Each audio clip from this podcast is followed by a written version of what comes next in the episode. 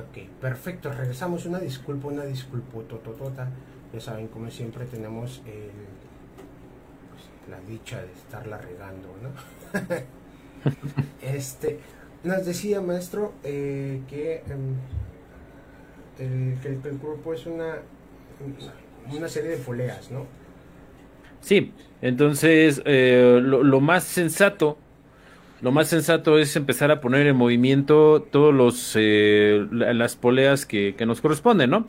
Entonces un, consejo sería poner como un poquito de, de orden y disciplina a la vida de uno y no por el hecho de tener disciplina, sino por el hecho de que e, estos hábitos, estos nuevos hábitos van a propiciar que esos niveles de serotonina se eleven por una cuestión bioquímica pura, ¿no? Entonces, ¿cuáles serían los, los, los eh, vaya, los, consejos, digamos, iniciales? Coma bien, coma saludable, coma en casa, trate de, consumir los menos procesados posibles, eh, baje todas sus comidas de, de azúcar, de sal, de, este, de, grasa lo más que se pueda eh, y hasta donde se lo pueda permitir. Duerma un promedio de 6 horas a 8 horas, más o menos. Si usted es trabajo de noche, bueno, pues de día trate de dormir 6, 8 horas y haga un poco de ejercicio. No estamos diciéndole que se convierta en maratonista de la noche a la mañana, pero sí salga a, salga a caminar 15 minutos, 10 minutos y poco a poco vaya empezando a, ingresar este ejercicio. Si ya no puede hacerlo por la edad o porque tiene alguna cuestión de fractura o dolor, eh, pruebe con el yoga, siempre es, buena opción. Hay rutinas de yoga de 10 minutos en YouTube, entonces puede iniciar moviéndose con eso. Eh, y, eso sería como un muy, muy buen inicio. Y, y el más importante, yo creo que el consejo más importante establezca una rutina diaria de higiene mental. Eh, ¿Eso qué quiere decir? Eh, esté en su, en su cuarto o en su cama al levantarse, dedíquese dos o tres minutos de inicio simplemente para contemplar su respiración o para pensar o sumergirse en un pensamiento que le cause felicidad cualquiera que sea ese pensamiento, nadie lo va a juzgar, nadie lo va a ver, no tiene por qué platicarle a nadie sobre esto, simplemente al despertarse, tómese tres minutos, o sea, se despierta, va al baño, regrese tres minutitos y, y dedíquese esos tres minutos a contemplar un pensamiento positivo que le cause felicidad. Eh, ya sea del pasado o de un presente imaginario, como usted lo, perdón, de un futuro imaginario, como usted lo decida, o simplemente eh, esté en silencio y, fije su atención en su respiración, en el cómo entra el aire, cómo sale el aire, un minuto, dos minutos. Obviamente los pensamientos siempre van a estar ahí. El propósito de este ejercicio es ir practicando esa higiene mental, que usted pueda discriminar entre sus pensamientos involuntarios y pueda centrarse en un pensamiento voluntario. Ese es todo el propósito del, ejercicio.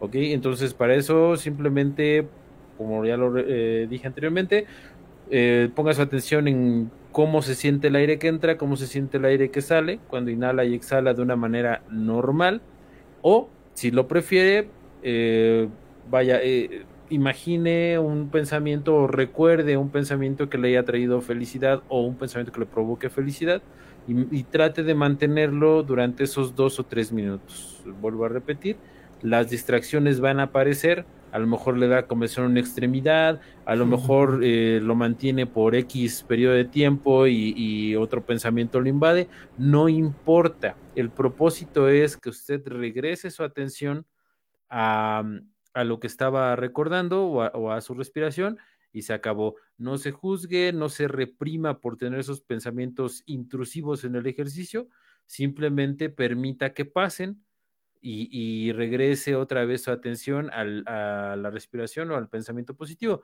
Esa es una práctica de higiene mental. Eso que le va a permitir a la larga, o sea, en el corto plazo, le va a permitir a su cerebro hacer un reset como, como, como las computadoras, cuando el ingeniero de sistemas dice, pues ahí reseteale, apágale y préndele, y vuelve a funcionar todo, pues algo, algo muy similar pasa en, en nuestra mente. pero necesitamos esos momentos de, reset y son más beneficiosos cuando eh, lo hacemos de una manera intencional. Nuestro, nuestra mente ya lo hace espontáneamente, pero a veces por esta cuestión del estrés, de la sobrecarga, del burnout, de todas estas situaciones, de la ansiedad, la mente va perdiendo poco a poco esa mm, capacidad, esa habilidad. Y entonces, como no encuentra ese reset, eh, digamos, de una manera ordinaria, empieza a sobrecargarse más, por así decirlo. Es por eso que si usted ya está presentando alguna sintomatología eh, relacionada a, la depresión o a la ansiedad, esta práctica pequeña de higiene mental le va a ayudar a que su mente poco a poco vuelva a agarrar esos espacios de reset en el día y eso va a ir, digamos, por poner una analogía informática, va a ir limpiando poco a poco su sistema operativo mental y, le va a ir dando más espacio a eh, tener pensamientos más positivos y a poder practicar esa situación de la de la atención para que cuando surjan esos eh, estados depresivos, esos eh, estados de ansiedad, pueda usted de manera voluntaria fijar su atención en otra cosa. Para eso sí, esas son las dos funciones de esta, de esta brevísima eh, práctica de higiene mental. Técnica, ¿no? Sí, no, yo estoy completamente de acuerdo con ella. una de las cosas que más nos, como ya lo comentábamos, si, si, lo escuchó y si no lo escuchó lo volvemos a repetir, como ya lo comentábamos, la idea, mm, bueno, la, la, depresión viene por eso, ¿no? Por los, por los pensamientos tan, tan intuitivos que siempre, que todo el tiempo nos están entrando en la cabeza y que se están repitiendo constantemente y que están ahí cíclicos y cíclicos y cíclicos. Entonces la idea de eso, o la idea del ejercicio que, que nos pone el maestro en este caso, es poder desprender esos pensamientos o poder de alguna manera, más bien no desprender, sino guiarnos por otro lado eh, lo, que, lo que estamos pensando, ¿no? Ese, ese, pensamiento que estamos teniendo, poderlo en vez de seguir en línea recta y que sea cíclico, poder desviar de alguna manera eso. Eh, la idea eh, de, de, pensar en algo que, que, te haga bien o que te recuerde un momento feliz es muy buena. Yo lo, lo, lo único que le aumentaría ahí es que trates de consumir menos notas amarillistas, podríamos decirle, maestro, o tratar de ponerle no eh, noticias tan feas, en este caso, eh, hoy en día, hoy, hoy, hoy, primero de marzo del 2022, estamos viviendo una situación muy fea que digo es casi imposible no poder enterarse, pero si ves lo menos posible de esa situación, que no la voy a mencionar porque no queremos que nos cancelen, este, trato de ver tanto menos ese tipo de noticias, los noticieros van a tratar de meterte todas estas ideas y todo esto en tu cabeza para qué para que precisamente estés así para que precisamente eh, puedas tener esos pensamientos y que sea un poquito más complicado ¿no? entonces la idea de hacer una dieta mental pues es esa, ¿no? Tratar de limpiarte los pensamientos que tienes. Y no es fácil, obviamente no es fácil. No lo vas a lograr de hoy para mañana, tampoco lo vas a lograr de hoy para mañana, pero es un proceso que tienes que ir llevando y que tienes que ir poniendo. El hecho de respirar, cerrar tus ojos y respirar y poder concentrar la respira tu, respiración eh, de, la temperatura, eso, centrarte en ese, en ese momento corta el diálogo interno que, le que se le llama en PNL, ¿no? la, vocecita que está siempre en tu cabeza, que está repitiéndote las cosas, lo corta y te concentras en, bueno, en que, aire, el aire que está entrando ahorita es muy frío, ¿no? Pero cuando sale es un poquito más caliente y te pones a pensar, ¿por qué será eso? ¿Por qué, por qué entra? ¿Por qué sale más? Y eso, simplemente eso, ya te está desviando de tu atención. Luego, ahora, si le metes un momento feliz, pues, que hayas vivido con alguna persona, ya sea pareja, sea hijo, sea eh, algún amigo, sea algún momento, al, cuando te dieron el premio por ser mejor, no sé, en la escuela, esos momentos que te llenaron de felicidad, cuando los recuerdas, recordemos que el cerebro es atemporal, no tiene tiempo. Entonces el cerebro no sabe si estás viviendo el presente, si estás viviendo el pasado. Entonces, si tú te pones a pensar estos momentos felices que te hicieron, el cerebro piensa que lo estás viviendo nuevamente y como ya lo viviste una vez, es como un ancla, te lo vuelve a, te lo vuelve, te vuelve a generar esas mismas sensaciones y em, y vuelva, lo, más importante aquí o a lo que queremos llegar con todo esto es que vuelva a segregar los mismos bioquímicos que segregaste en esa ocasión. Entonces, ¿qué pasa si nosotros tenemos una serotonina baja? Eh, cuando tenemos un pensamiento positivo eh, en esos momentos, pues tu cerebro está diciendo, ah, mira, estamos viviendo otra vez ese momento tan feliz, tan alegre que vivimos, pues, ¡pum!, vuelve a subir, ¿no? Digo, es un ejercicio eh, muy bueno, muy práctico eh, también la primera recomendación que al menos yo te doy y que creo que el maestro también la daría es que puedas acercarte con un especialista. ¿No? O sea, siempre, siempre, siempre, siempre trata de estar cerca de un especialista, llámese psicólogo, llámese este, este psiquiatra, llámese el que tú quieras y con el que más te sientas cómodo. Si quieres que te vayan a leer Los Ángeles, este, o terapia con ángeles que le llaman, lo que tú quieras. El chiste es que tú puedas expresar ese, ese, ese, ese sentimiento que tienes. Porque otra analogía que podemos poner, el maestro decía que era como una olla de presión, eh, perdón, como una, como una computadora, ¿no? Resetear la computadora. Pero una analogía que a mí me gusta poner es que nuestro cerebro, nuestro cuerpo, es como una olla de presión que le vas metiendo y le vas metiendo y le vas metiendo información. Y si es información negativa, llega el momento en el que explota, ¿no? O sea, llega el momento en el que se carga de tanto, se carga de tanto, se carga de tanto, que busca, busca escaparse de algún lado y muchas veces escapa con las personas eh, pues que no son las indicadas, ¿no? Si te hizo enojar con tu jefe y tú llegas enojado con tu jefe, de tu jefe a tu casa y llegas y está tu esposa, un ejemplo, pues esa, esa vía de presión explota pues con la esposa, ¿no? ¿Y qué pasa? Pues que tienes problemas con tu familia, tienes problemas con tu pareja y, y ahí viene una serie, se desencadenan una serie de cosas, ¿no? Entonces, pues sí, prácticamente es eso, ese, es un, em, pues, eh, un, un, ejercicio que te podemos dar, el maestro lo explicó previamente muy bien, te estamos explicando más o menos cómo podría o cómo funciona más bien en tu cabecita todo este proceso que el maestro te explicó y por qué funciona, ¿no? O sea, no, no, no estamos diciendo nada de la deriva. ¿Qué opina, maestro? Sí, totalmente. Eh, y bueno, la manera en la que yo, en la que yo pude, digamos, como racionalizarlo cuando empecé a practicarlo es simplemente si yo dedico, eh, si yo dedico, digamos, tiempo a, a asear mi cuerpo todos los días, ¿por qué no voy a dedicarle dos minutos a asear mi mente, no? Entonces, con esa, con esa lógica fue que fui implementando poco a poco esta, eh, digamos, esta práctica y, poco a poco, o sea, poco a poco vas haciendo que esos dos minutos se conviertan en cinco, que esos cinco se conviertan en diez, que esos diez en quince, que esos quince en media. Y, a lo mejor, estimadísimo escuchar eh, me va a estar diciendo, bueno, pero tú porque tienes mucho tiempo libre. Pues este, no, la verdad es que nadie tiene tiempo. Eh, el, tiempo se hace, ¿no? El tiempo se, se, se, hace en el sentido de que nosotros somos los que vamos liberando cosas. Eh, para, o, vamos discriminando entre las cosas útiles y las cosas inútiles, ¿no? Y entonces, pues si para ustedes es prioridad su salud mental, de igual manera que es su salud física o su salud corporal o su higiene corporal, pues váyalo implementando. Son dos o tres minutitos y, poco a poco se le va haciendo eh, el hábito. Y en, en, digamos, en la primera semana ya puede usted ver, ver cambios. ¿Cuáles son esos primeros cambios?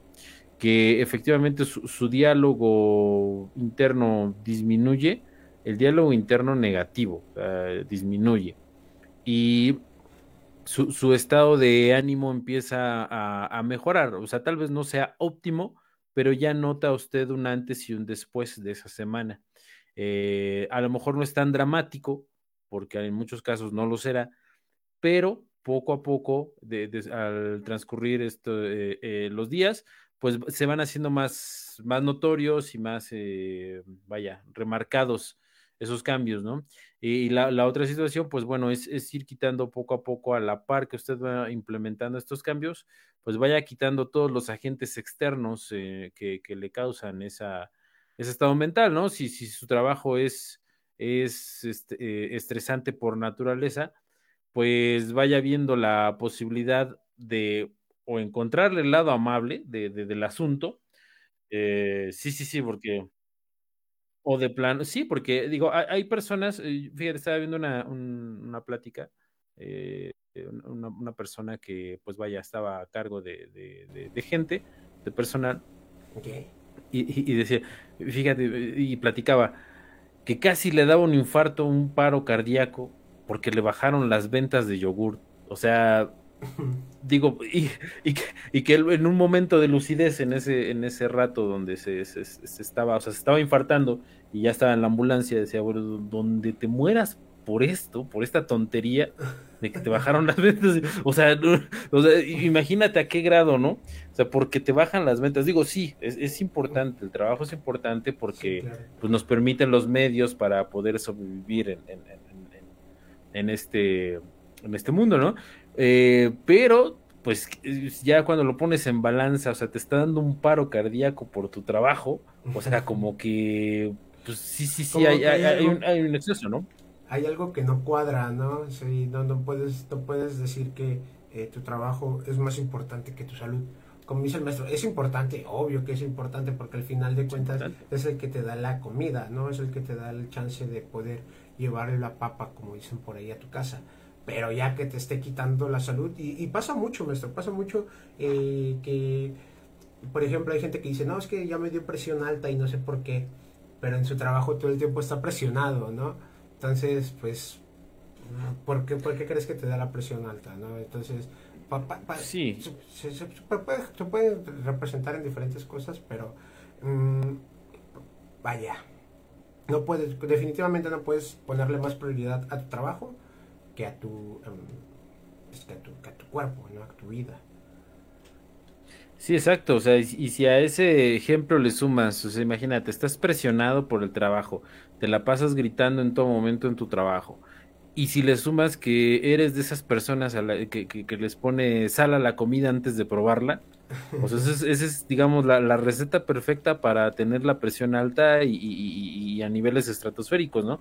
Eh, yo he, llegado a conocer personas que, digamos, no, no, bueno, convividos, digamos, de alguna manera con ellas y no toman mucha agua, o sea, le, ponen sal a la maruchan eh, y, y, luego se preguntan por qué les da ansiedad.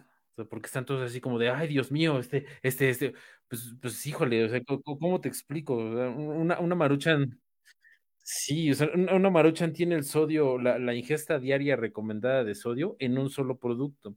Si eso le sumas que le echas sal, más toda la sal que consumes de todos los alimentos del día, de los otros alimentos del día, y si esto lo haces, digamos, de manera dos o tres veces a la semana, pues es, lógico pensar eh, que, tu presión va a estar alta, ¿no? Y, la presión alta puede en algunos casos estar relacionada eh, con, cuadros de ansiedad. Lo que decíamos de, de las poleas, si, si, una se mueve, tiende a mover a las otras. Entonces, si la presión sanguínea está alta, lo más probable es que te sientas ansioso. Entonces, este, o sea, es, es, como muy, muy obvio pensarlo así, pero como bien dicen, ¿no? El sentido común es, es, es el, menos, este, el menos común de los sentidos. Muchas veces, pues es que entramos en un modo automático, ¿no? O sea, y digo entramos porque no, nadie nos libramos de eso, siempre eh, tenemos una rutina diaria que siempre estamos llega, llevándola, ¿no? Al pie de la letra y muchas veces se vuelve inconsciente y te levantas y eh, desayunas o te lavas la boca o y te bañas y te, vas al trabajo y regresas y siempre lo haces todo rutinario y llega el momento en el que pues ya no le pones atención a lo que estás haciendo no porque eh, porque no le quieras poner atención sino porque ya pasa de manera inconsciente entonces ya de alguna manera tu cuerpo te dice sabes qué pues ya ya, ya es normal que lo hagas. Ya a ver hasta a ver hasta dónde aguantas no a ver hasta dónde hasta dónde llega tu tu, tu mente tu cuerpo y a ver, a ver qué pasa, o sea, si estás comiendo todos los días maruchan, burritos del Oxxo, este, si estás comiendo, no sé, cualquier cochinada por ahí, eh, o estás comiendo en la calle, o X, oye, no estás tomando agua, no estás haciendo un poco de ejercicio, pues vaya, al final de cuentas tu cuerpo eh, llega, es una máquina de producción. Entonces, pero a las máquinas hay que darle mantenimiento, y si no le das ese mantenimiento constante, pues bueno, evidentemente en algún punto de, de, de, de tu vida, llámese a los 30, si tienes 20, llámese a los 50, si tienes 40, a los 60, la, edad que tengas, si sigues llevando esa rutina y esa vida, pues evidentemente vas a tener algún tipo de problema. Que, que vaya, puede ser tanto un problema emocional como un problema de salud. Vamos a, regresarnos un poquito más al tema, maestro, no sé si le parece. Eh, la ansiedad. ¿Cómo podemos eh, definir ansiedad, maestro? ¿Usted cómo definiría la ansiedad? Ya, ya definimos depresión, ya dijimos que la depresión es una disminución de serotonina en el cerebro, pero ¿cómo podemos decir, definir ansiedad?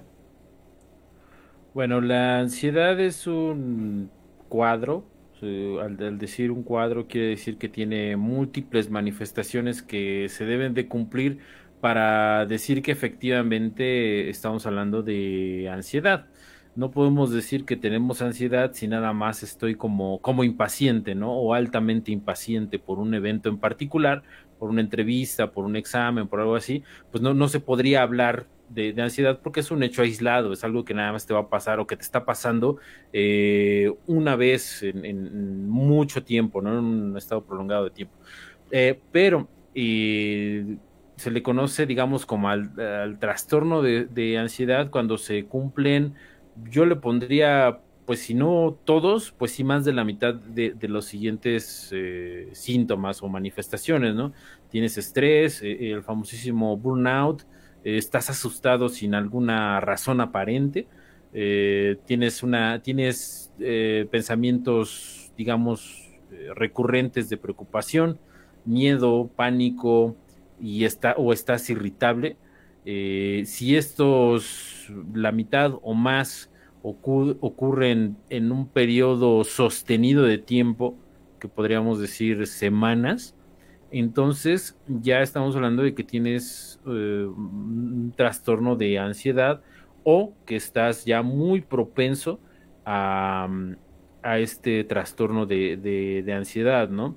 Es cuando se conjuntan todas estas eh, situaciones y, convergen, vuelvo a repetir, prolongado, en, un periodo prolongado de tiempo, semanas, eh, por así ponerlo. Vuelvo a hacer la discriminación. Si te está pasando eh, varios de estos factores porque estás a finales de exámenes o porque estás en cierre de mes o algo así, no se podría hablar como tal de un trastorno porque es algo que ocurre, eh, digamos, esporádicamente. Entonces ahí, ahí no lo podríamos llamar un trastorno. Ya es trastorno cuando es sostenido en el tiempo. Que aún así eso no le resta importancia. O sea, eso no quiere decir que, bueno, no pasa nada. No, no, no, no. Sino eh, si hay que, si hay que atacar esos, eh, esas situaciones, si a final de mes te pones muy, muy, muy ansioso o terminas con un burnout así muy severo, eh, sí hay que ponerle atención, obviamente, pero no se podría estar hablando de un trastorno como tal de ansiedad.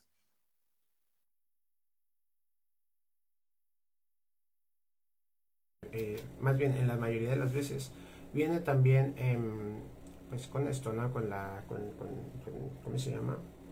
Viene de la mano con la depresión, ¿no? La ansiedad como tal podría ser em, ya, ya no tanto en el, sentido terapéutico, sino ya en el sentido más digerible para las personas, la ansiedad podría ser el, estar preocupado por lo que va a pasar en algún, en algún punto de tu vida, ¿no? O sea, si tú estás pensando todo el tiempo, aunque mañana, eh, bueno, es un ejemplo, ¿no? no exactamente mañana, pero si piensas que tus pensamientos diarios son que dentro de cinco años no vas a tener dónde vivir, un ejemplo, eh, pues bueno, si vives preocupado por eso y vives siempre eh, en, esa línea, pues evidentemente tu cuerpo va a vivir eh, ansioso, sí, pues no, hay otra palabra, va a vivir ansioso del futuro, ¿no? Justamente estaba leyendo el libro de Jacob, otro libro de Jacobo Greenberg, que quiero aventarme los 50 y apenas llevo dos, este, que se llama Fluir en él sin yo yo cuando lo leí, bueno, cuando leí el título dije, ¿qué onda? No? El libro está medio marciano el título. Pero ya cuando vas entrando, eh, te va explicando pues las percepciones que van teniendo diferentes culturas. Y llega el punto en el que te empieza a decir, ¿sabes qué? Em, fluir en él sin yo quiere decir que él lo podemos eh, traducir como la realidad. Entonces, si traducimos él como realidad sería vivir en la realidad sin, sin yo. Y yo es desapegarte del ego. Entonces, despreocuparte del, del de, dejar atrás el pasado, agradecer el pasado, despreocuparte del futuro, que aquí es donde viene la ansiedad, y empezar a vivir el presente.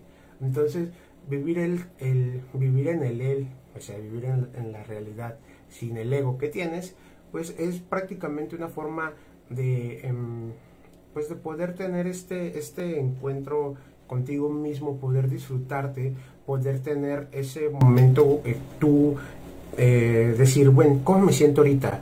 Ya, ya ayer, pues, hace dos, hace dos meses terminé con mi novio o con mi novia, eh, o hace dos meses falleció un familiar muy querido, pero pues, a pesar de que me dolió y a pesar de que pues es, es, es fuerte, ahorita ya no, ya no es hace dos meses. Y si dentro de mañana, o si dentro de dos meses, o si dentro de dos años, ya no voy a tener a cierta persona y me preocupo por eh, no tener a cierta persona, llámese mamá o llámese pareja o llámese papá, pues tampoco me puedo preocupar por eso porque ese momento no ha llegado y no sé si vaya a llegar y no sé en qué momento vaya a llegar exactamente de mi vida. Entonces, lo único que puedes hacer es preocuparte por hoy, por el presente, no por hoy, no por hoy a las 9 de la mañana, no por hoy a las 12 de la noche, que ahorita son las 7 55, sino por hoy, ahorita, ahorita en estos momentos. ¿Cómo me estoy sintiendo? Ahorita pues estoy con el maestro Manuel, que me la estoy pasando bien a pesar de que siempre tenemos problemas técnicos con, con el principio. Pues en ese momento me preocupo, ¿no? Porque pues al final de cuentas, eh, pues le estoy haciendo perder tiempo al maestro al, momento de, de, de, de, chino está agarrando esto, ahora no lo escucho, ahora sí lo escucho. Y pues sí me, me, da este, este, eh, esta mini ansiedad, ¿no? O sea, no es una ansiedad, pero lo voy a poner como ansiedad, ¿no? Pero ya ahorita, pues si, si nos das cuenta, estamos platicando, estamos tranquilos, sabemos que ya pasó, no nos estamos preocupando en un futuro eh, el hecho de que si mañana se acaba Facebook o se acaba Spotify o se acaba YouTube, nos quedamos sin podcast. Eh, bueno, sí nos, sí nos preocuparía, pero nos preocuparía en ese momento. Ahorita, eh, a lo que voy con todo esto es que em, poder vivir en el presente, poder vivir en lo que estás sintiendo, poder cerrar tus ojos un momento, respirar, ver cómo te sientes, qué parte de tu cuerpo te duele, qué, qué, qué es lo que estás haciendo. Eh, obviamente esto no quiere decir que no tengas planes hacia un futuro y que no, y que no eh, vayas a pensar qué es lo que vas a hacer mañana. Sí, tienes que tener objetivos, tienes que tener planes, pero siempre disfrutando el presente. Creo que Jacobo menciona algo como eh, la meta y el camino son uno mismo en el libro lo menciona. Sí, eh, fíjate que, ah, o sea, este problema no es, eh, en, la humanidad, este problema no es nuevo. Siempre, o sea, estamos acostumbrados a pensar que todo nos ocurre a nosotros, que somos el presente de la humanidad y nunca jamás en la vida se había vivido así y nunca jamás en la vida las personas habían tenido depresión y nunca jamás en la vida la gente había tenido ansiedad. Eh, o nunca jamás en la historia del hombre. Y la realidad es que no es cierto. O sea, son problemas que la humanidad eh, ha venido cargando desde siempre en todas las sociedades, en todas las culturas han existido y, cada cultura ha tenido, digamos, su manera de resolverla. Eh, se me viene a la mente, por ejemplo, la, la, mm, la, cuestión del budismo y de y de este y del Islam tienen estas, estas prácticas de higiene mental. O sea, por ejemplo, en, el budismo, ¿cuál es la situación? Eh, Buda dice que todo, todo a lo que te aferres, o bueno, más bien que, que, vinimos a esta vida a sufrir. Ya, ya por, por, ok ¿no? Que acá esta vida se viene a sufrir. Y entonces, entre más apego tengas, eh, más sufres. Y la meta de vivir aquí es vivir sin apegos. Entonces, si tú te apegas a tu puesto de trabajo porque tu, tu autoconcepto está ligado a tu, a, tu actividad y dices, bueno, si no soy ingeniero, entonces ¿qué soy? No soy nada, ¿no? Si no soy padre, entonces ¿qué soy? No soy nada. Si no soy madre, ¿qué, qué soy? No soy nada. Este, si, si, si, no, si no soy el empleado del mes, ¿qué, qué, qué soy? no soy nada, si, e, etcétera, etcétera, ¿no? Si, si, no, este, si no trabajo de lo que estudié, entonces, ¿qué soy? Entonces, este, este tipo de, conflictos los ha tenido la humanidad siempre. Entonces el Buda dice, bueno, si tú te aferras a, esos, eh, a, pegarte a, esos conceptos, vas a sufrir. Si tú te apegas a, si tú si, si tienes apego a una pareja, eh, vas a sufrir cuando no la tengas. Si tú tienes apego a una persona, cuando muera vas a sufrir. Si tú tienes apego a, una actividad que tienes, cuando no la tengas vas a sufrir. Y así, si tú te aferras a una posesión material, cuando no la tengas vas a sufrir y así consecutivamente, ¿no? Entonces las enseñanzas del Buda pues son dirigidas al desapego. Y como tú bien dices, esto no quiere decir que te vuelvas un hippie, que vendas todo y que te vayas a una, a una comuna o a una playa nudista, ¿no? No, este, quiere decir que, que sí debes de hacer lo que tienes que hacer cuando lo tengas que hacer, pero con sus debidas proporciones y entendiendo esta, esta situación de que una actividad no te define, que tú eres más que esa actividad, que una persona no te define, que eres más que, estar con una persona o, eres más que ese sentimiento que te despierta una persona, eh, y así consecutivamente, ¿no? Eso es lo que dice eh, eh, la cuestión budista y funciona. Ahora, por ejemplo, en el Islam, pues ya de entrada el Islam son, te agarras cinco veces al día, y te, y te callas y te y, y, y, rezas. Y el, y, el principio funda bueno la, la, intención del rezo es simplemente recordar cinco veces al día que hay algo más grande que tú. Hay algo más grande que, que, que, que, ti mismo, hay algo más grande que tu actividad, hay algo más grande que tu negocio, hay algo más grande que tu familia, hay algo más grande que tu nación, hay algo más grande. Y cinco veces al día te callas, te pones en pausa, y, recuerdas que existe eso que es más grande que todo lo que te puedas imaginar y entras de alguna manera en comunión o, buscas entrar en comunión con eso que es más grande. Se acabó. Y, el cristianismo también lo tiene, nada más que está más manoseado, está más eh, prostituido de alguna manera, eh, pero, pero el cristianismo lo tiene. O sea, tiene, tiene yo, yo que fui a una escuela católica por ocho años, o sea, sí, sí conozco el, el dogma católico de fondo y sí te puedo decir que tiene cosas muy bonitas que en su intención, o sea, vamos a ver, etimológicamente la palabra religión quiere eh, decir, eh, viene de, de, una palabra muy antigua que se, pronuncia religar o religare. Y, y la, el propósito de toda religión es juntarte o acercarte a algo que es más grande que tú, para no entrar en detalles de Dios y que si Dios es un señor de barba blanca y que si no lo es, no, nos metamos en ese debate. Como que si pintan en los Simpsons. Exactamente, o que si existe o no existe, eso es otro debate. O sea, el punto es que hay algo más grande que tú y que todo lo que puedes conocer, imaginar, ser, pensar y, el propósito de todas las religiones, de todos los rituales, es juntarte con, con, eso que es más grande que tú, volverte a recordar que tú eres parte de eso, que tienes esa esencia y, volverte a juntar con, eso, ¿no? Y entonces, de esa manera, que, de alguna manera es, es, también como lo plantea Jacobo, es más o menos lo mismo, es el, el, concepto es muy similar.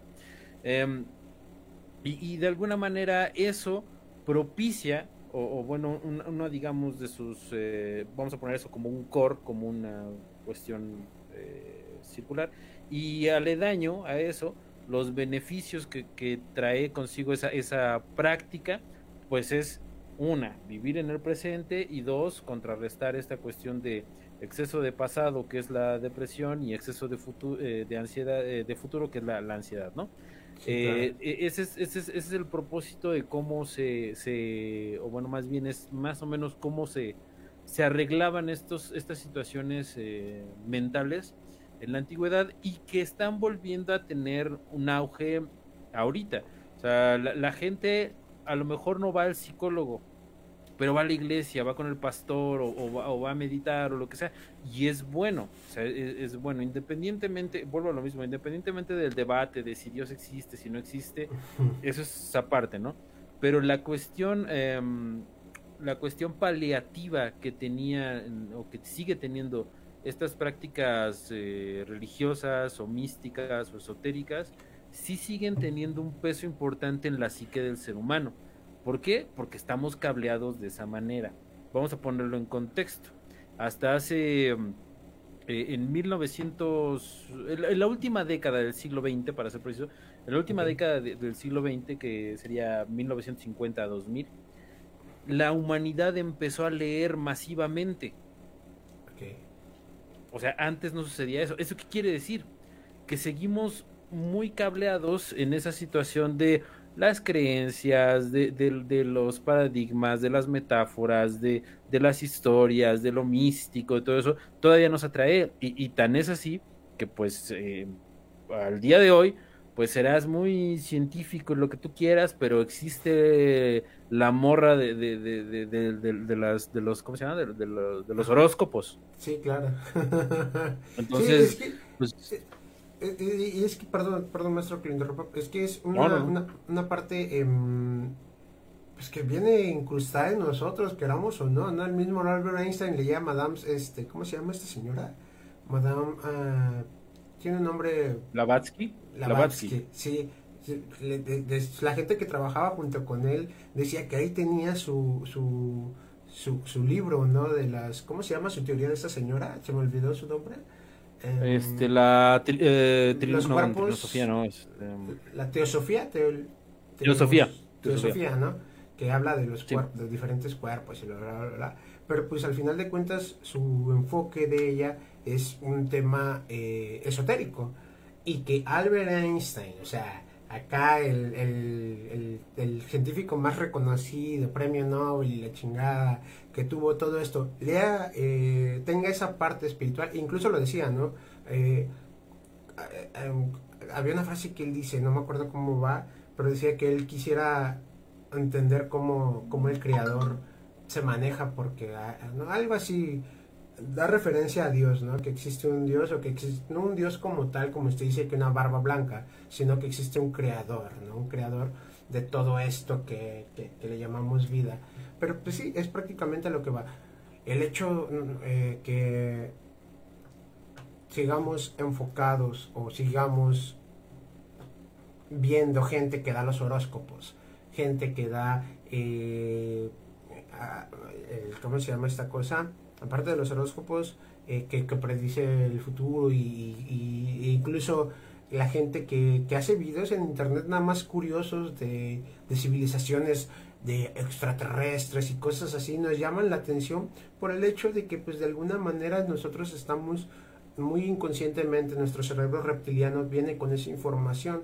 Cómo funciona sinceramente no sé pero sabemos que esa información nos llama la atención porque estamos cableados de alguna manera y eso hace que, por ejemplo, las terapias como la hipnosis, que utiliza muchas metáforas, eh, como la PNL, que utiliza metáforas, sean tan efectivas, ¿no? O sea, el hecho de contarle una analogía a una persona que sepa que, por ejemplo, supongamos en este caso que la persona tiene depresión y tú le cuentas una, una metáfora de, de algo similar, no se me viene ahorita a la mente una, pues se identifica inconscientemente que era lo que le llamaba Carl Jung el inconsciente colectivo y los, los eh, estereotipos, los arquetipos de jungianos.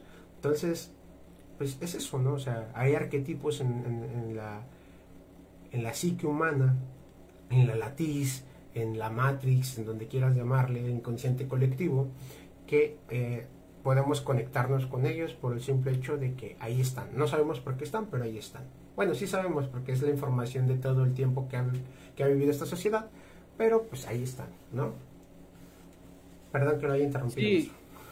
No, no, no, para nada. Este, sí, como, como decía Platón también, ¿no? El, mundo de las ideas. Eh, sí, claro. ahí están. Eh, fíjate, ah, cuando, cuando me ha llamado la atención mucho eso, cuando, cuando, cuando muchas veces, bueno, cuando en varios contextos, eh, puntos del tiempo y todo esto se repite más o menos lo mismo, pues yo diría que es verdad, ¿no? O digo, obviamente es falseable, se puede, se puede, puede ser que no, pero eh, si, si, si, si, todo apunta y, todos más o menos se refieren a lo mismo, quiere decir que es verdad. Entonces, esta cuestión del, del mundo de las ideas, los arquetipos y todo eso, pues tienen su, su cuota de verdad, ¿no? O sea, no estamos diciendo que sea infalible y que sea como lo, lo, lo, la, la verdad última, pero de que existe, existe. Entonces, sí. Eh, por eso la, la, la, hipnoterapia, ya hablando más concretamente de estos dos problemas, eh, sí accede a una parte donde la mente ya no, ya no, o sea, si, de por sí usted, querido, pues escucha, a veces se imagina su comida favorita y empieza a salivar, eh, pues en, estados hipnóticos es más o menos una amplificación de ese estado donde donde ya la mente no, en, ese momento, si usted recuerda la experiencia, mi estimado, pues escucha, pues usted eh, escucha que le van a preparar su platillo favorito o está eh, preparándose a comer para, para, ir a comer a su restaurante favorito y solamente con el hecho de pensarlo o de escuchar las palabras, etcétera, eh, usted comienza a imaginarlo, ya que sea que se haga una representación gráfica de, su platillo, acompañado de aromas, etcétera, etcétera, y comienza a salivar. Entonces, digamos, ese estado mental donde usted empieza a salivar mediante un pensamiento o, una imagen, es más o menos lo que ocurre en terapia, pero amplificado. ¿Eso qué quiere decir? Que la mente racional no está poniendo una, interferencia en el flujo de información. Entonces, entre el terapeuta y usted está habiendo una comunicación a un nivel más profundo y es ahí donde se pueden gestar los cambios, ¿no? Ya sea que se esté buscando una catarsis eh, propiamente para resolver el nudo emocional que se tenga en ese momento, o se pueda hacer un tipo de terapia más del estilo cognitivo-conductual eh, para que usted pueda resolver el, asunto, ¿no? Entonces, esa más o menos sería la manera en la que funciona. Obviamente, pues dentro de, esto que le mencioné, pues hay muchos pasos intermedios, ¿no? Para saber cuál es la mejor metáfora que se adecua a, la manera de pensar de usted. Eh, eh, obviamente para eso necesita saber sus antecedentes, un poquito sobre su crianza, sobre sus creencias, etcétera, etcétera, etcétera, para que un profesional de esta área pueda diseñarle una terapia a la medida y, no sea, digamos, como que pues, el mismo saco para todos, ¿no? y y así es más o menos como funcionaría a grandes rasgos, muy grandes rasgos, cómo funciona la, hipnoterapia en estas dos eh, vertientes, en estos dos problemas y por qué funciona. O sea, funciona por qué, porque en ese momento usted no se cuestiona eh, si lo que está pasando es verdad o no, simplemente fluye con la terapia en cuestión y entonces es más probable que tenga éxito la, terapia. Y si lo comparamos, hay, estudios y analíticas. Hay un estudio muy famoso de la que hace la revista americana de psicología, donde compara hipnosis, este, la corriente cognitivo-conductual y el psicoanálisis. Y entonces queda demostrado estadísticamente que pues la hipnosis es 600 veces más rápido, o sea, 6 veces más rápido que el psicoanálisis, por ejemplo no, no, no, perdón, me estaba riendo del, del, de la cantidad que es más, este, más rápida. O sea, me, impresiona pues. Sí, sí, sí, así sucede. O sea, este es un tipo de terapia que es bastante rápido, pero vamos a ser muy claros, no es una varita mágica, no todo el mundo está capacitado para hacerlo y solamente es efectivo para un rango determinado de problemas. O sea, eso quiere decir que no funciona para todo. O sea, si usted le quieren decir que se va a curar del cáncer con hipnosis, pues están mintiendo. Que me ha tocado escuchar, me ha tocado escuchar.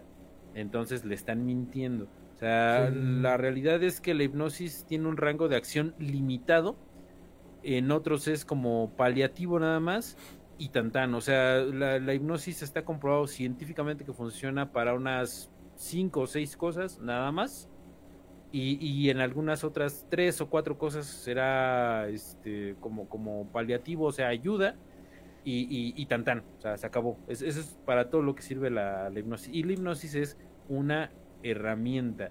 Hace mucho tiempo fui a dar una, una plática de esto a, una facultad de, de filosofía, de psicología, y un maestro me, me preguntaba por la... ¿qué, ¿Qué es lo que legitimaba la hipnosis como ciencia?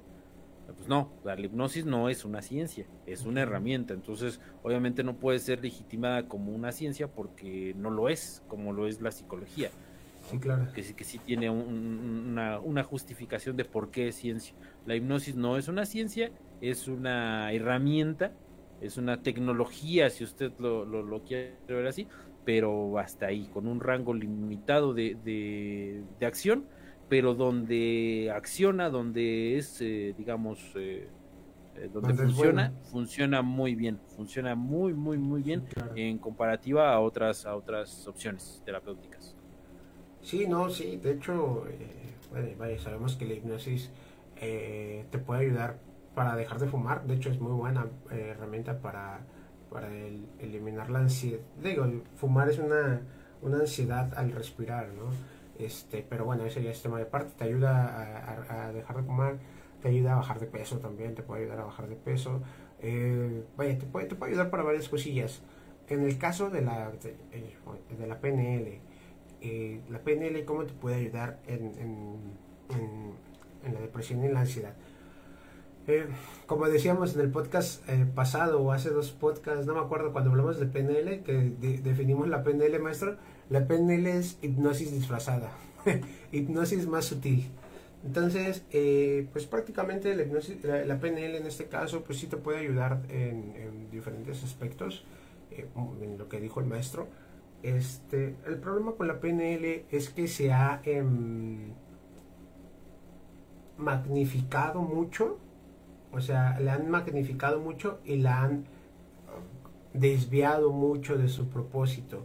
La, la PNL, al igual que la hipnosis, es una herramienta terapéutica, eh, pero más que terapéutica, se ha podido descubrir que también funciona en diferentes ámbitos de la vida tanto en ventas, tanto en la vida diaria, al momento de hablar en público. ¿Por qué? Porque la hipnosis, la PNL, perdón, es un conjunto de, herramientas que pueden abarcar todo eso.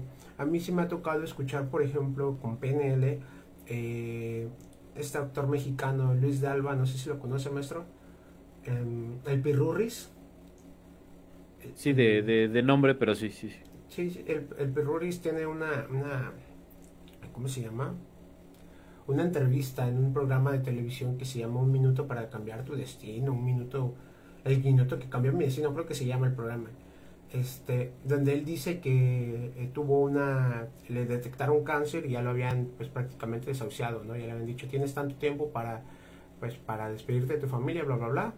dice que fue con una persona en, Guadalajara, me parece, no me acuerdo exactamente en dónde, eh, que practicaba PNL y que después de una serie de de, este, de, sesiones de PNL, el cáncer pues fue desapareciendo poco a poco hasta el punto de que se degradó.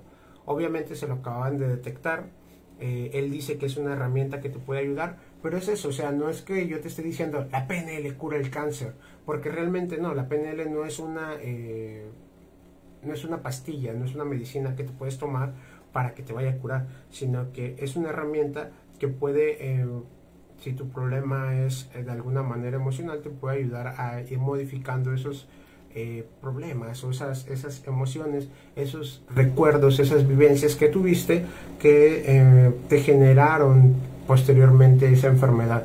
Te digo, no es, una, no es una medicina, no es una pastillita que te tomes y que ya el otro día te vaya a curar, pero puede que te ayude junto con tu tratamiento médico, junto con tu tratamiento de especialistas, junto con tu tratamiento, eh, vaya, el tratamiento que el doctor te haya dado, ¿no?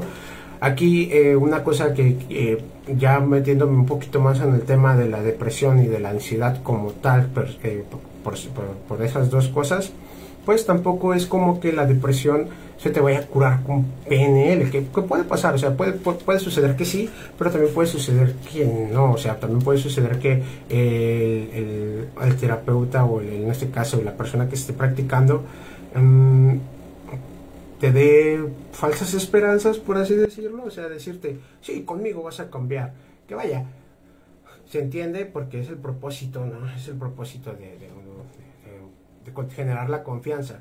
Pero si esto aunado, tu depresión la aunas con un psicólogo y con una persona que practica PNL, pues se hace una bomba, ¿no? Como ya lo hemos platicado aquí en este podcast varias veces, sí te puede ayudar, o sea, sí como tal, la hipnosis solita para salir de una depresión a mí me ayudó y me ha ayudado a personas a, eh, con pura hipnosis, eh, perdón, con pura PNL, perdón, perdón, perdón, con pura PNL eh, salir de una depresión, pero yo sí te recomiendo que si vas a, a estas técnicas, si puedes, si tienes la posibilidad de utilizar las dos, tanto el un psicólogo tanto como un, eh, en este caso, una persona que maneje PNL, pues que sea un conjunto de herramientas que te, que te ayuden a salir más rápido, ¿no? No sé qué opina usted, maestro. Sí, eh, siempre va a ser eh, como, ¿cómo decirlo? fíjate, la, mm, la hipnosis como es un, eh, vamos a pensarlo así, la hipnosis es un chasis que puede albergar dentro de sí misma otra, otro tipo de herramientas. Entonces, por ejemplo, hay herramientas que se pueden utilizar dentro de una terapia de hipnosis que beben mucho, por ejemplo, de, los principios de la terapia cognitivo-conductual. Entonces, eso, si, digamos, utilizando una terapia pura y meramente cognitivo-conductual, tu problema se iba a resolver en, por poner un número, eh, 30 sesiones, a lo mejor con hipnosis y, dentro utilizar herramientas propias de la terapia cognitivo-conductual, a lo mejor se reduce a 10 o a 12, o por ahí así. Entonces sí es, sí es un acelerador eh, de, de, de, la, este, de la terapia, ¿no? De igual manera, dentro de, dentro de, ese chasis de, terapia, eh, de hipnoterapia, se pueden utilizar, por ejemplo, herramientas de programación neurolingüística propiamente dicha y también puede hacer una, una muy buena este, sinergia, ¿no? Eh, pero obviamente esto que estamos mencionando no sustituye el, si usted está tomando, si usted le recetaron antidepresivos, no los deje, no los deje, o sea, debe de seguir con su tratamiento hasta que su psiquiatra este, diga, bueno, ya deje de tomarlos, pues hasta ahí, o sea, no los deje. E, y si su terapeuta le dice que los deje, pues huya de ese terapeuta para pronto, ¿no? Sí, o sea, no, no, no es un buen consejo, no es un buen consejo. De hecho, en PNL hay una, hay una, una, técnica que se llama comunicándote con tu síntoma. Entonces, eh, comunicándote con tu síntoma, pues vaya, es eso, ¿no? Es, la idea de, de, la terapia gestal, eh, hacer una silla vacía, que el famoso ejercicio de la silla vacía, y es eso, pones, pones a tu síntoma enfrente y llega el punto en el que eh, tú le si estás tomando medicamentos, tú le preguntas al, al, síntoma, porque aquí lo haces como una analogía hablando con tu mente, ¿no? Disfrazas a tu síntoma, disfrazas a tu mente como tu síntoma, tú le pones un color, una forma, una figura y eh, tú le dices, oye, ¿por qué estás en mi vida? Obviamente aquí es, un, es una parte muy fuerte en la terapia porque pues la, el síntoma te puede decir, no, pero estoy en tu vida porque eh, tienes una vida de la chingada o porque estás viviendo con una persona que tiene años haciéndote mal. O sea, te puede pegar así fuerte, ¿no? Y aquí es donde viene el sentimiento, bla, bla. Pero si tú estás tomando medicamentos, eh, aquí llega una parte donde nosotros, a, nosotros nos dicen, ¿no? Eh, aquí le puedes decir si puedes empezar a, empezar a disminuir, no dejarlo por completo, ¿no? Empezar a disminuir el medicamento eh, y obviamente primero hablarlo con tu, eh, con tu especialista, ¿no? O sea, si estás tomando una pastilla, el, psiquiatra te dio una pastilla antidepresiva y pues tú hablando con tu síntoma le dices, ¿sabes qué?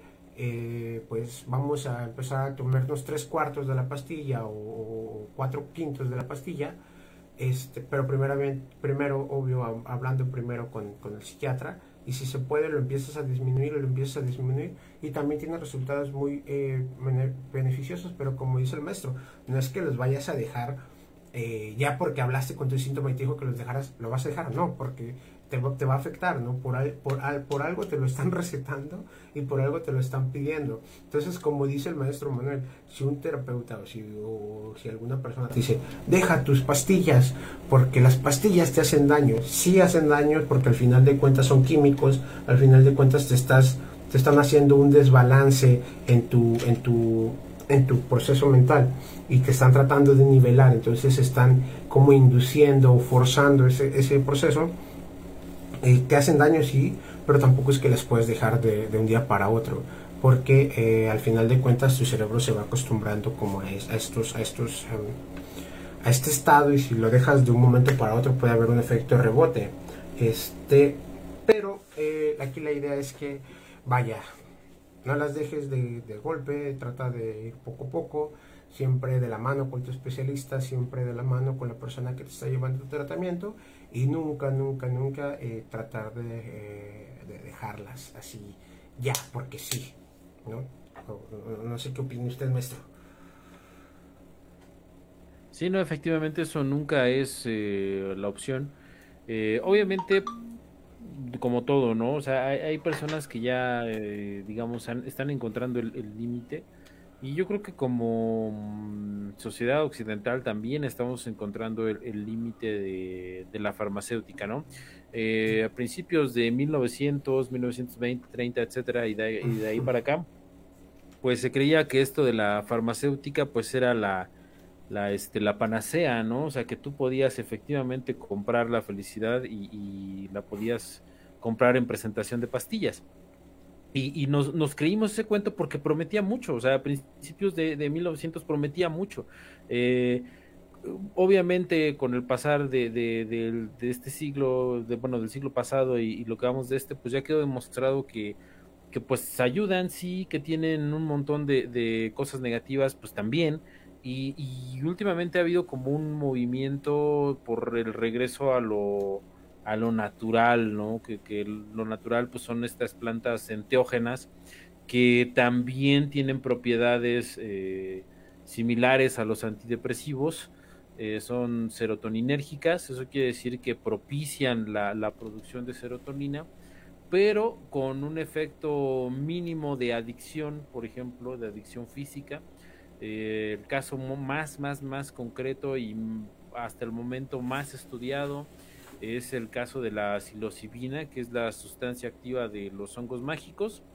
Eh, esta sustancia en varios estudios científicos ha probado y más que probado que es una sustancia que genera, eh, bueno, que propicia la producción de, serotonina en, en, el cerebro y por lo tanto es un o se podría usar como un antidepresivo natural ¿Por qué natural? Porque a diferencia de los antidepresivos normales, este no causa una adicción en el cuerpo.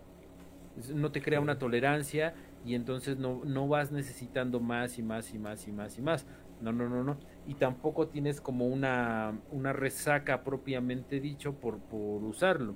Entonces, promete mucho, pero, pero, ahí aquí está el gran pero, no hay, no hay evidencia concluyente. O sea, toda la evidencia apunta a que sí, pero no hay no, no ha existido un estudio científico lo suficientemente grande y, lo suficientemente eh, digamos eh, profundo. concreto exactamente que digas sí sabes que la dosis es esta y lo vamos a, ocupar ya como un eh, como un tratamiento en forma y, vaya todos los este los psiquiatras están autorizados para para recetarlo. Eh, recetar, eh, recetar psilocibina en tantos miligramos y lo puedes comprar en las farmacias. Todavía no existe eso. O sea, toda la evidencia apunta.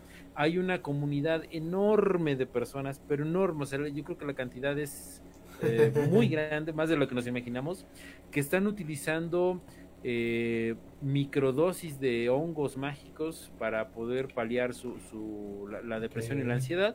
Eso no lo Sí, o sea, eh, para que lo pongamos en contexto, eh, al día de hoy, nunca, nunca, nunca en la historia de la humanidad se habían consumido tantos psicodélicos como ahora. Jamás. Entonces es, la, probabilidad de que una persona eh, al día de hoy haya consumido psicodélicos es muy alta. Y esto, obviamente, pues, como todo, tiene su parte buena, su parte mala y en parte la legalización que se busca es para poder dar un marco legal hacia estos estudios, a que estos estudios puedan ser legales y, a que se pueda estudiar más el uso de, la psilocibina, de, este, de las disergemidas, si, si no pronuncio mal, eh, que, es, que es el LSD, el LSA, etcétera, etcétera, para poder utilizarlas dentro del marco terapéutico. Y porque, o sea, el, paso que se estaría dando, eh, o, la importancia que tiene todo esto es que, bueno, eh, estaríamos frente a una sustancia que no tiene un efecto físico y que no te da una cruda y que no te causa adicción. Ese es el beneficio que se, que, que se obtendría que, también no te deja perdón perdón también que no te deja este pues como te dejan los antidepresivos no o sea a pesar de que son antidepresivos hasta parece que te deprimes más no hasta parece que tienes este este estado como que siempre estás así como que pues drogado prácticamente porque no estás consciente de ti. Exacto Exacto, o sea, hay estudios, por ejemplo, en, en California, si mal no recuerdo, eh, ya, ya se legalizaron para su estudio.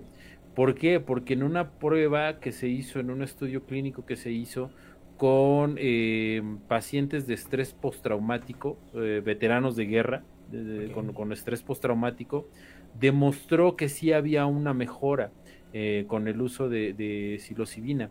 Y ese fue, digamos, la, la pieza fundamental de información para que se pudiera para que se pudiera presentar la bueno no es que se haya legalizado pero para que se pudiera presentar el proyecto de ley para poder legalizarlo. Esa es la pieza de información que, que si estos veteranos de, guerra que sufren de estrés postraumático sí han demostrado una mejora eh, eh, en, su, en, su, calidad de vida no y eso es a final de cuentas lo que lo que se busca. Y ya para hablar de un estrés postraumático de un veterano de guerra pues no es cualquier cosa, o sea, no es una situación clínica muy fácil que digamos, eh, pero vaya, estos estudios eh, están, están demostrando mucha viabilidad. Otro uso, por ejemplo, es para la ansiedad que te provoca, o sea, para los enfermos terminales, los enfermos, por ejemplo, de, cáncer o que ya están desasociados por alguna enfermedad, y con este tratamiento de psilocibina, eh, están teniendo menos ansiedad hacia la muerte. O sea, son personas que ya saben que se van a morir, que les queda un año de vida o seis meses X. Y con este tratamiento, esa ansiedad eh, de, saber que se van a morir disminuye y tienen una, una, mejor tendencia a aceptar pues su muerte, lo cual eleva su calidad de vida. está, está, está bien loco, ¿no? Este tema de bueno, es que al final de cuentas, perdón, es que ando como procesando todo lo que acaba de decir. Eh, bueno, punto número uno, sabemos que las farmacéuticas son un negocio enorme, ¿no? Entonces, también por ahí puede ir el tema de que no quieran pues, dar ese paso, ¿no? Porque eh, sabemos que siempre va a haber, va a haber intereses por encima de la salud de las personas. Entonces, todo lo que usted está diciendo es, impresionante saberlo porque al final de cuentas sabemos que existen existen remedios naturales. Es como eh, ya viéndolo de un pedo acá hippie es como si la naturaleza nos dijera aquí está güey. Aquí aquí mira.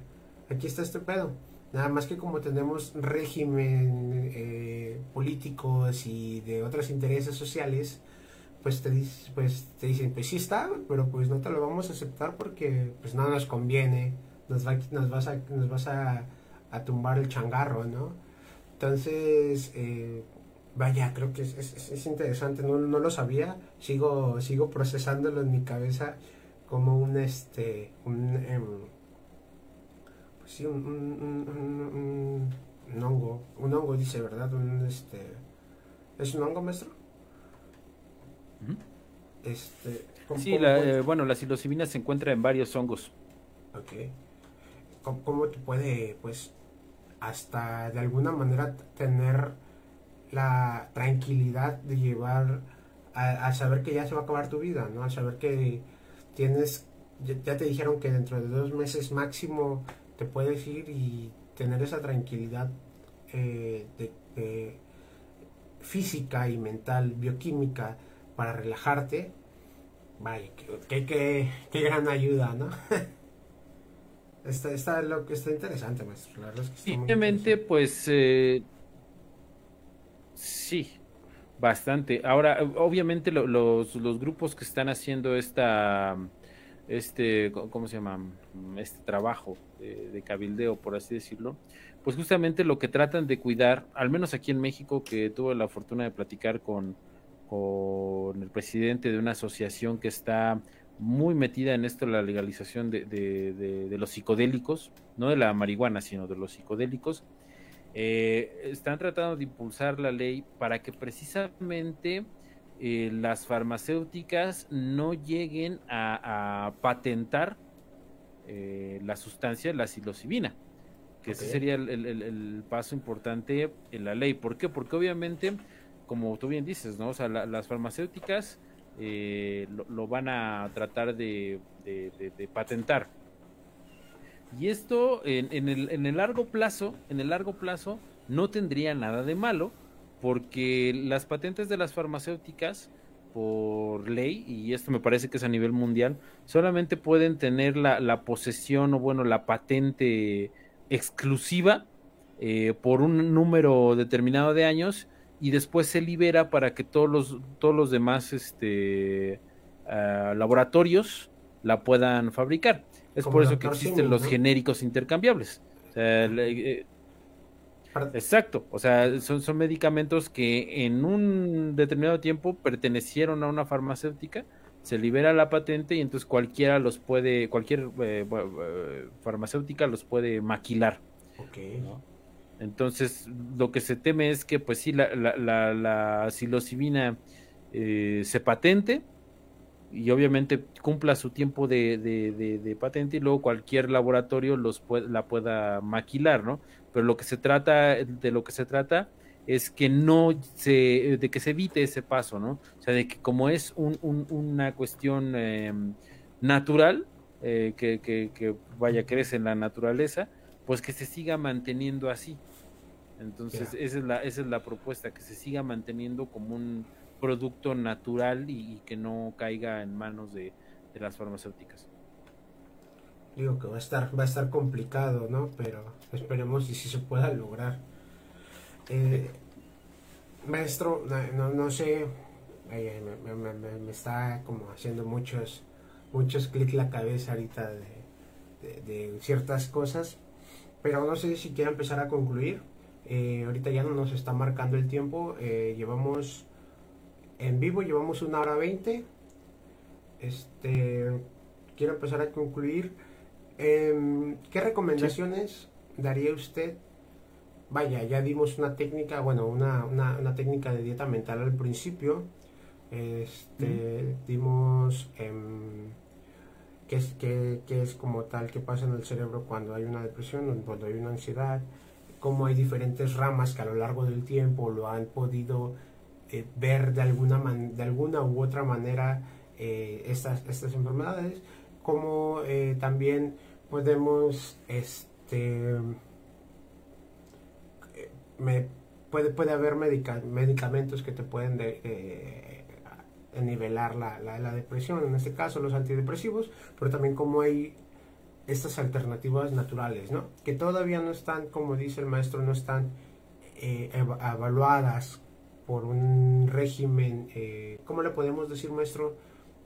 Mm, legal, por un, régimen legal. Pero para despedirnos, para irnos despidiendo, eh, para que no se haga tan, tan, tan largote este podcast, este, ¿usted cómo podría en tres pasos, ¿cómo podría ayudarle a una persona que está entrando en un cuadro depresivo o en un cuadro de ansiedad? Eh, bueno, en tres pasos, digámoslo, eh, sabemos que no es fácil, pero eh, como sus tres mejores consejos, por así decirlo. Uno, busca ayuda, busca ayuda. O sea, si, si, si, si ya sabes, si estás muy triste, si, si digamos, eh, tienes una sensación de estar decaído, si ya no te interesan las cosas, si tienes problemas para quedarte dormido, eh, o, sigues o duermes demasiado, eh, si tienes una sensación de cansancio, de poca energía, si ya, ya eh, comes mucho o comes muy poco, si te sientes mal contigo mismo, si has contemplado la idea de, de, terminar con tu vida, lo primero es busca ayuda, no importa el tipo de ayuda, importa, el, el, el chiste es que busques ayuda, la ayuda con la que te sientas cómodo. Si es un amigo de confianza, si es este eh, tu mamá, tu papá, tu hermano, algún primo, algún familiar, si es un maestro, eh, vaya, si, si, si, eres muy apegado a algún grupo de, de lo que sea, eh, a alguien de ese grupo, acércate a, a, alguien y, y, dilo, platica, platica, platica.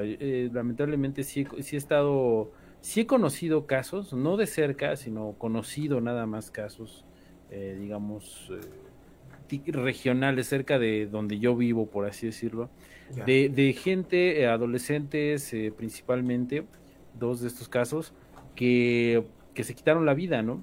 Y, y, todo eso se pudo haber evitado si, si hubieran hablado, si hubieran tenido la confianza de acercarse a alguien y decir, ¿sabes qué? Pues me siento bajoneado y, obviamente, eh, si, si me lo dijeran a mí, me dijeran, me siento bajoneado, pues lo primero sería invitarle a que, a que busque ayuda profesional, con un psicólogo, con un psiquiatra, etcétera, que busque ayuda profesional.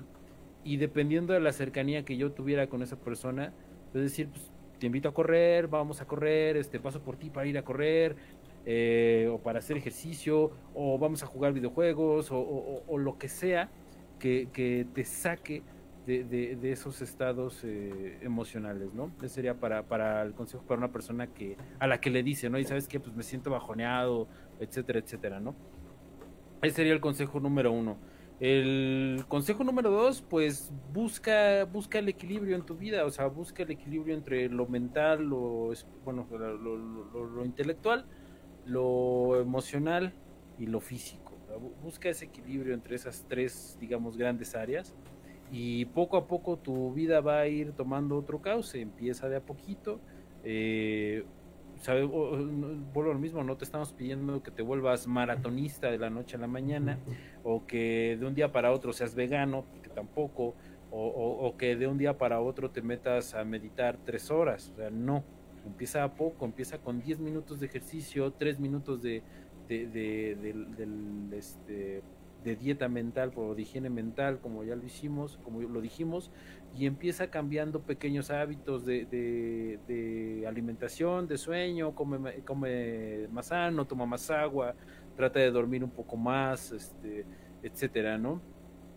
Todo eso va a ir en el largo plazo, o sea, bueno, en el, en el corto plazo se va a notar en el mediano plazo te vas a sentir muchísimo mejor y en el largo plazo eh, estos hábitos a final de cuentas van a ir creando una sinergia mental para que esos estados de, de, depresión o de ansiedad se vayan reduciendo, se vayan reduciendo, de, o sea, vamos a ser eh, transparentes en esto. Todos nos sentimos tristes, todos hemos llegado a un punto de nuestra, todos nos vamos a sentir tristes, todos nos vamos a sentir ansiosos porque son cosas que nos van pasando en la vida y, que tenemos que afrontarlas. ¿Cuál es el problema? Cuando ya se vuelve una situación que no podemos superar o que ya están entorpeciendo otras áreas de nuestra vida, entonces ya se convierte en un problema, ¿no? Entonces, la, idea con esta sinergia de hábitos es ir eh, propiciando que esos estados mentales se vuelvan manejables, que nosotros solitos los podamos manejar Obviamente, si, si, si ya no nos pueden manejar, vuelvo a lo mismo, pide ayuda.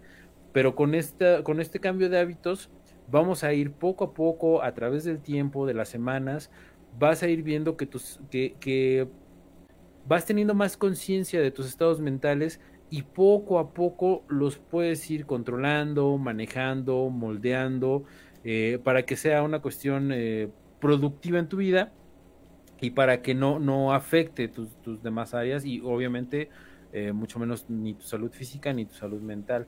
Y por último, el, el, último consejo es que se suscriban, que nos sigan, que, que se suscriban a, a, tu canal de YouTube, a la página de, de, a tu página, Gerardo Urias 20, este, que recomienden este podcast a alguna persona que ustedes sientan que están bajoneados o escúchenlo con alguien, con algún familiar o, amigo que sientan que está bajoneado, se van a entretener, se van a este se van a, van a conocer cosas nuevas. Exactamente. Y este, y pues quién sabe, ¿no? O sea, lo, lo raro de esto, de esta experiencia humana, es que a veces esos clics, esos insights, esos, eh, esos chispazos, esas eh, situaciones vienen de donde menos lo esperas. Entonces, eh, pues quién sabe, ¿no? Igual y este podcast llega a la persona correcta en el momento indicado y pide ayuda, se atreve a pedir ayuda, ¿no? O, qué, qué, qué, qué, bonito sería eso. O, o, o, simplemente las personas que nos escuchan a lo mejor tienen a alguien que les dice, pues, ¿sabes qué? Pues sí, sí, sí me he sentido muy mal esos días y saben qué hacer, ¿no? Eso sería lo, más gratificante de estar invirtiéndole tiempo a esto. Sí, de hecho, eh, hace, hace algún tiempo leí que 800 mil personas al año eh, sufren de depresión. En la mayoría son jóvenes y em, no recuerdo más, no recuerdo si más de la mitad, una cierta parte considerable de estas personas pues llegan a la muerte, ¿no? O sea, la depresión no es algo que se puede, que se deba tomar a juego, que tampoco una depresión es el, ay, estoy depre, ay, me siento triste, o sea, no como tal, tiene que ser una serie de cosas, eh, como dijo el maestro, el no poder dormir, el estar deprimido, el, perdón, el tener pensamientos constantes, eh, repetitivos, el, em, el, comer mucho, el comer poco, todos estos son como eh, pautas que te va dando como tu cuerpo, ¿no? Obviamente ya si eres o no consciente de ellas, pues es ahí el problema. Otra cosa que también te podemos decir es que no cualquiera te puede diagnosticar una depresión. O sea, eh, no porque estés escuchando este podcast y digas, ah, mira, yo tengo todas esas, esas características que dijeron ellos, tengo depresión. No, o sea, como dice el maestro, ve con un especialista, eh, él es el que te puede, un, psicólogo, un psiquiatra son los que te pueden eh, generar depresión Muchas veces la depresión pues es por un proceso eh, de duelo eh, que se está pasando y que cuando ya se prolonga es porque te quedas en una etapa de los, de los pasos del duelo, pero también muchas veces es un desbalance bioquímico de tu cuerpo, ¿no? Ya no es un, ya no es un tema emocional, sino ya es un desbalance bioquímico y es ahí donde ya entra el, psiquiatra a, a, a recetarte estos antidepresivos, ¿no? Este, y obviamente también puede ser que sea desde nacimiento o que haya sido a raíz de algo. Pero bueno, eso ya es tema y aparte. Este, yo lo único que te puedo decir es que nuevamente busques ayuda. Em, yo personalmente hace unos meses, no sé si el maestro se acuerda, hace unos años, no sé si el maestro se acuerde, eh, yo, yo, la verdad es que sí me sentía así bien decaído, así mal pedo. Eh, le mandé mensaje, no maestro, ya no sé ni qué hacer yo no salía de la cama, no, me, me, lo pasaba llorando todo el día, es así mal pedo, mal pedo, ¿no? Nada más me paraba al baño y eso porque pues ya se me hacía algo así feísimo. Estuve como dos, tres semanas así, eh, poco a poco eh, fui saliendo, fui saliendo de, de, este, conociendo herramientas de PNL, llegó el momento en el, y el punto en el que dije, tengo que salir de esto y cómo salgo y me puse a investigar por mí mismo. Personalmente, eh, nunca fui con un psicólogo, nunca fui con un psiquiatra, a lo mejor nosotros estamos diciendo, ve con un psicólogo, ve con un psiquiatra, porque al, ya, al menos yo ya lo he pasado y sé que sí te va a ayudar y que sí te va a echar una mano así bien fuerte, total, ¿no? Este, yo en su momento, si, si hubiera podido, lo hubiera hecho, pero vaya, son circunstancias de la vida. Al final de cuentas, como dice el maestro, pide ayuda a quien puedas, a quien puedas y a quien estés cerca y a quien más les tengas confianza porque el, el, solo hecho de platicarlo con alguien que tú quieres o con alguien que tú le tienes confianza, el solo hecho de decirlo, ya te está liberando un poco. ¿Ok? Ya cuando lo vas trabajando y lo vas pasando, pues vaya, van sanando esas heridas, ¿no? Pero, eh, pues sí, prácticamente compartes este podcast con alguien que, tú creas que le puede ayudar con alguien que creas que, que, esto que estamos diciendo pueda ser útil para él. Si has visto un amigo que, que, está, que ha estado deprimido, perdón, amigo amiga, este, pues, pues adelante, ¿no? Hay que, hay que, hay que decirle, oye, mira, estamos escuché este podcast, a lo mejor te puede servir, eh, lo que dicen estos güeyes, eh, pues está medio marihuano, pero pues te puede ayudar de alguna u otra manera, este, Y vaya, compártelo, comparte esta información, eh, trata de, siempre estar cerca de los seres queridos, trata de siempre tener a la mano esa persona que sabes que la puedes estirar y te puede ayudar para salir adelante. ¿no? Maestro, eh, no sé si se quiera despedir con algo. Nada, que nos sigan en TikTok para... hay, que compartir nuestras locuras que hacemos en TikTok nada más. Estamos entrando en la onda de la chaviza. Entonces, compartan nuestro TikTok, compartan nuestras redes sociales. El maestro está como Vida Psicodélica en Facebook, Vida Psicodélica en TikTok, Vida Psicodélica en Instagram, me parece, maestro, también. Este. Yo estoy como Gerardo Urias en Facebook, estoy como Jurdini en, en TikTok y la página de internet, bueno, está gerardouriaspnl.com. Y sin más que decir, Gracias por escucharnos, gracias por quedarse hasta aquí. Nos vamos despidiendo. Maestro, gracias por prestarme otra vez, por soportarme al principio, como siempre, con fallas técnicas. este, y por procesarme casi hora y media de su tiempo, un poquito más de media hora y media de su tiempo. No te preocupes, para eso estamos. Y pues nada, que nos sigan en Spotify también, y en ah, Apple Podcast y en Amazon Music. Sí, sí, cierto. Ahí está el maestro con el podcast Vida Psicodélica. También lo pueden encontrar. Vida Psicodélica, recuerden. Sin más que decir, nos vemos la próxima semana y bye bye.